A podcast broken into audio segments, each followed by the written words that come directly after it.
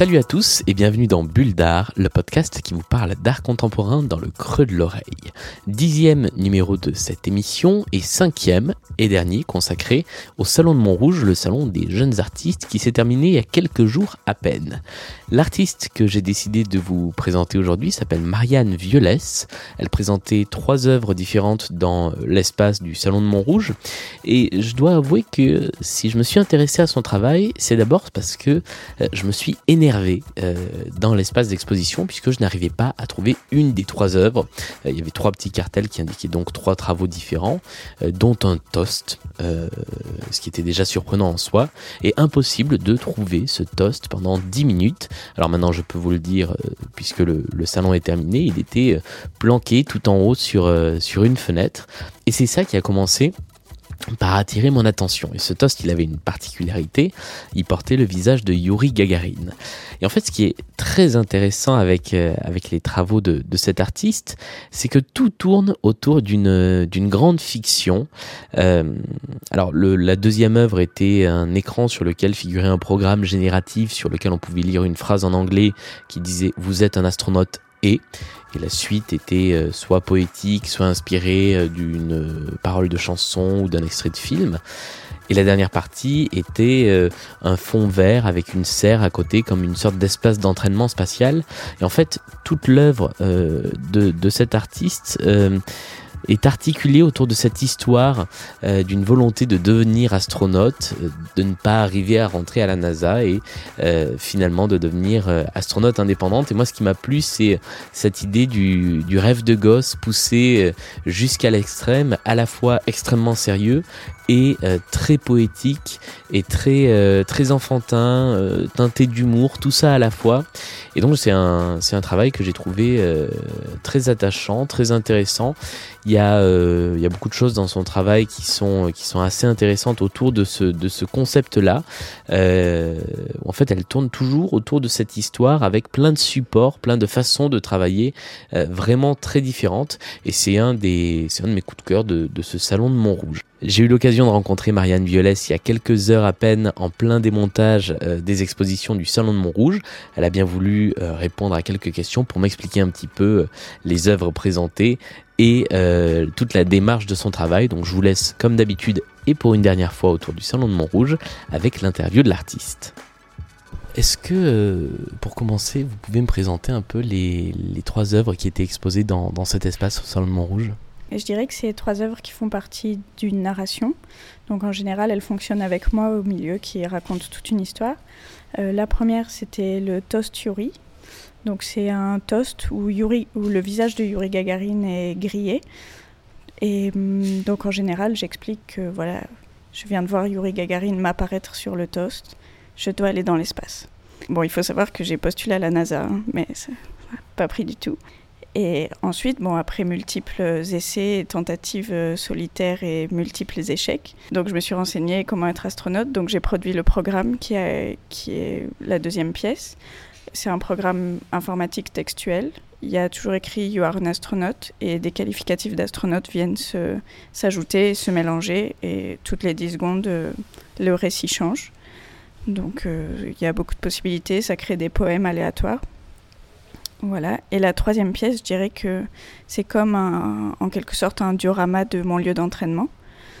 D'abord, il y a la serre. Euh, c'est ma serre spatiale. C'est une tentative de plus pour euh, emmener de la biosphère terrestre.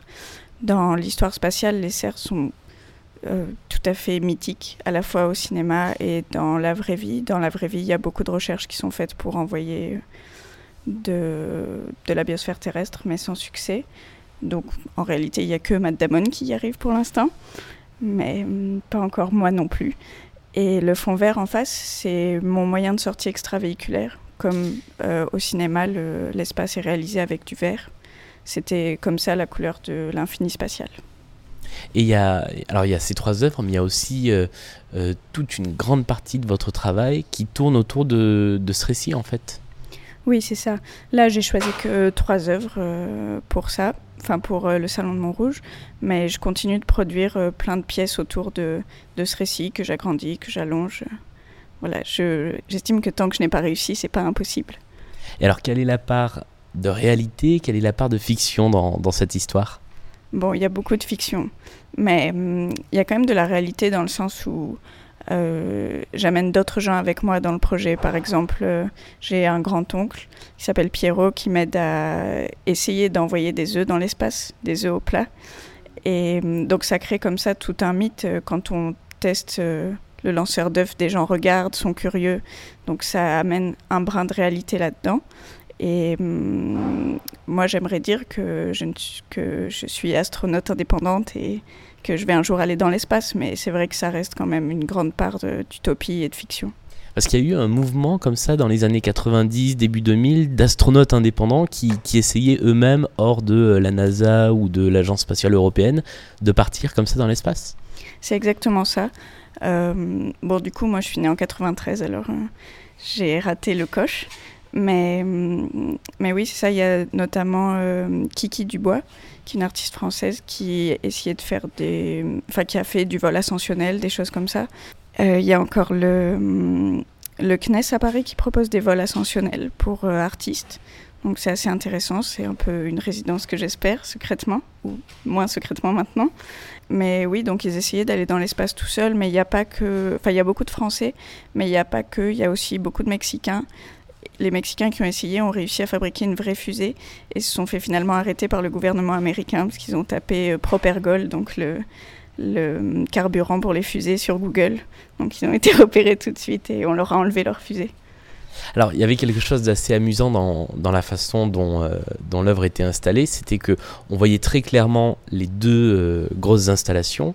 Et la dernière qui était ce toast, euh, moi j'ai passé quasiment 10 minutes à le chercher.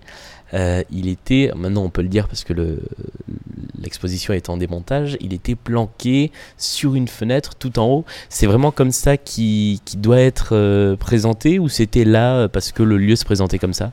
Alors je dirais que c'est parce que le lieu se présentait comme ça. Euh, je l'ai déjà présenté à des hauteurs normales euh, dans d'autres euh, circonstances. Je l'ai déjà présenté très haut, mais avec des échelles, enfin avec une échelle pour aller le voir de plus près. Mais là, en fait, étant donné le lieu, j'avais pas le droit d'accrocher des choses sur le mur du beffroi. Et donc, il me restait la vitre. Donc, j'ai fait exprès un toast recto verso pour qu'on le voit depuis la rue aussi. Mais hum, là, ça m'amusait de le mettre euh, très haut pour qu'il soit un peu plus dans le ciel que d'habitude.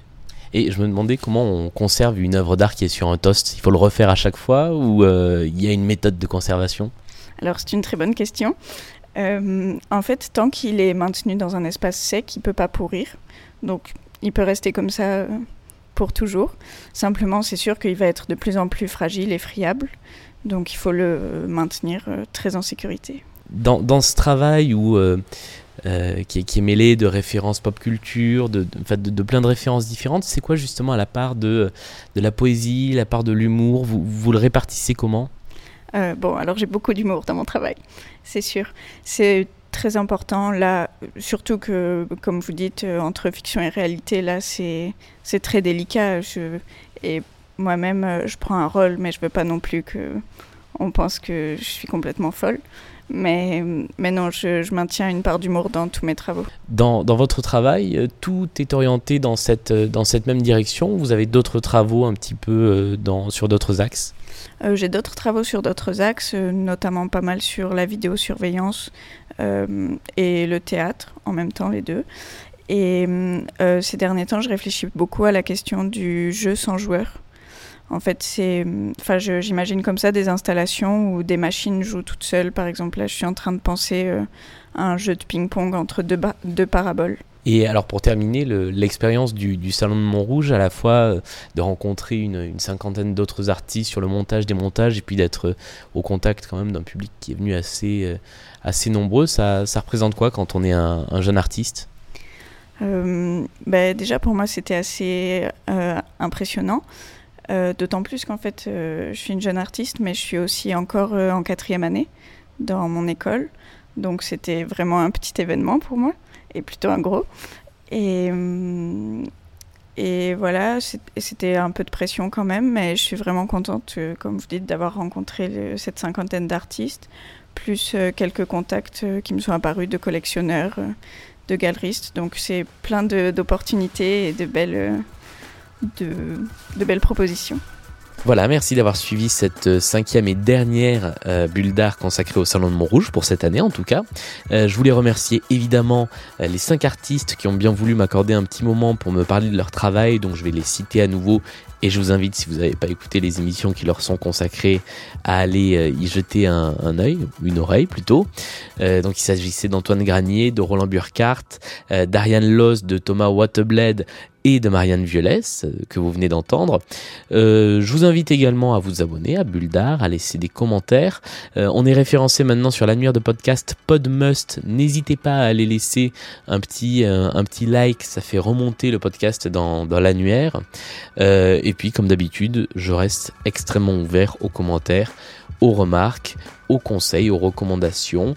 Euh, donc n'hésitez pas à m'envoyer euh, un message, notamment via le compte Twitter bulle underscore d'art ou sur Instagram via le compte de, de, bavardage dont je vous reparlerai assez rapidement.